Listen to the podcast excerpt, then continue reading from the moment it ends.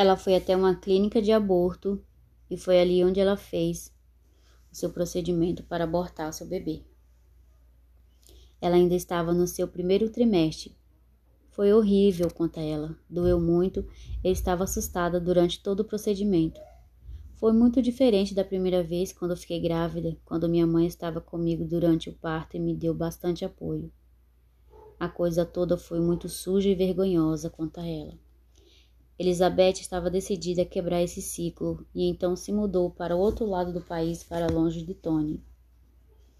Depois de um tempo, ela foi morar com sua irmã que tinha se divorciado de seu esposo. As duas tinham sido influenciadas pela fé da mãe, mas nenhuma professava qualquer crença quando jovens. Então, quando sua irmã começou a voltar para a igreja, Elizabeth viu uma profunda mudança nela. Foi uma completa virada na vida da sua irmã quanto a ela.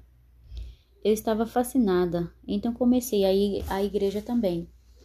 Eu tinha que ver o que estava acontecendo. No amanhã, ouvi um sermão sobre o propósito de Deus para a salvação e algo mudou a minha mente, diz ela. No momento, eu não acreditava. No outro, bum! Nossa, eu já estava crendo e soube que todos os meus pecados, inclusive o aborto, foram cobertos pelo sangue de Cristo no momento em que me arrependi e coloquei minha confiança nele. Senti-me tão leve e livre, foi maravilhoso. Elizabeth tinha 28 anos naquela época.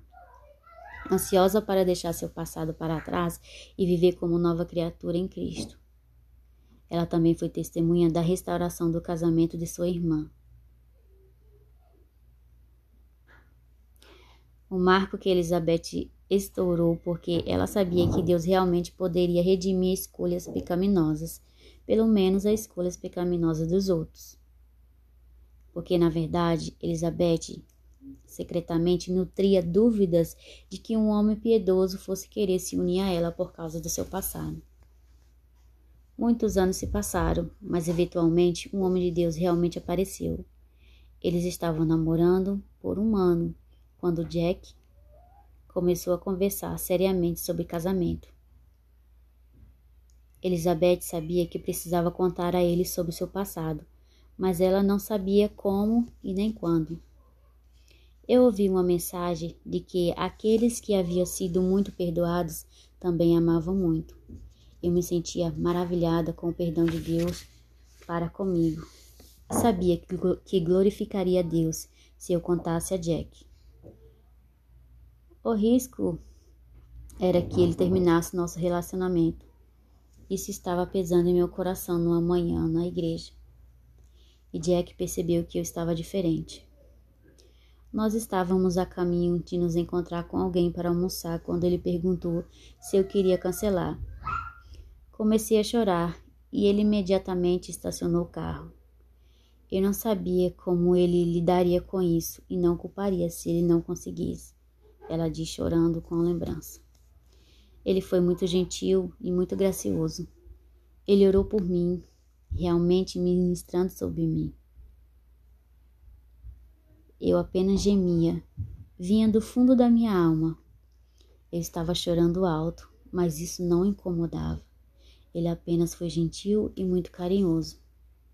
Ele me trouxe de volta à cruz e ao perdão que eu recebi lá ele me lembrou de que lá era onde todos nós estávamos, igualmente pecadores diante de um Deus santo. santo. Jack relembra que ele sentiu que algo grande acontecia naquela conversa, mas ele não sabia o que seria. No entanto, ele sentiu uma imensa determinação de apoiar Elizabeth, não importasse o que ela falaria para ele. Algumas coisas na vida você tem a oportunidade de reverter, consertar ou corrigir, mas outras coisas não. Mas o perdão de Deus está sobre tudo isso, diz ele. Eu me lembro de nós dois lamentarmos pela vida da criança abortada, mas também regozijarmos pela vida da criança que estava viva. Foi uma experiência muito forte, definitivamente foi muito forte. Havia dor, mas também havia graça.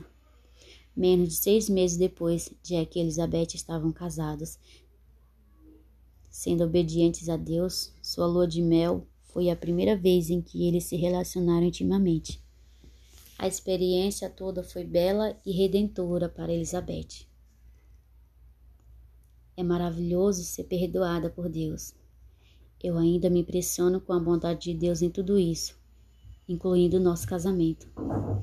Não sei se Deus nos concederá nossos próprios filhos, mas nós teremos a chance de adotar. Eu estou aberta para essa possibilidade há anos, diz Elizabeth. Que final maravilhoso. Que testemunho maravilhoso. Como a graça do Senhor, ela tem o poder de alcançar o pecador que você possa ser edificado com esse testemunho real da vida dessa moça. Se você gostou, compartilhe, curta, não se esqueça de inscrever no canal. Até o próximo episódio do podcast Graça Maravilhosa. Que Deus abençoe a sua vida. Fica na paz do Senhor. Amém.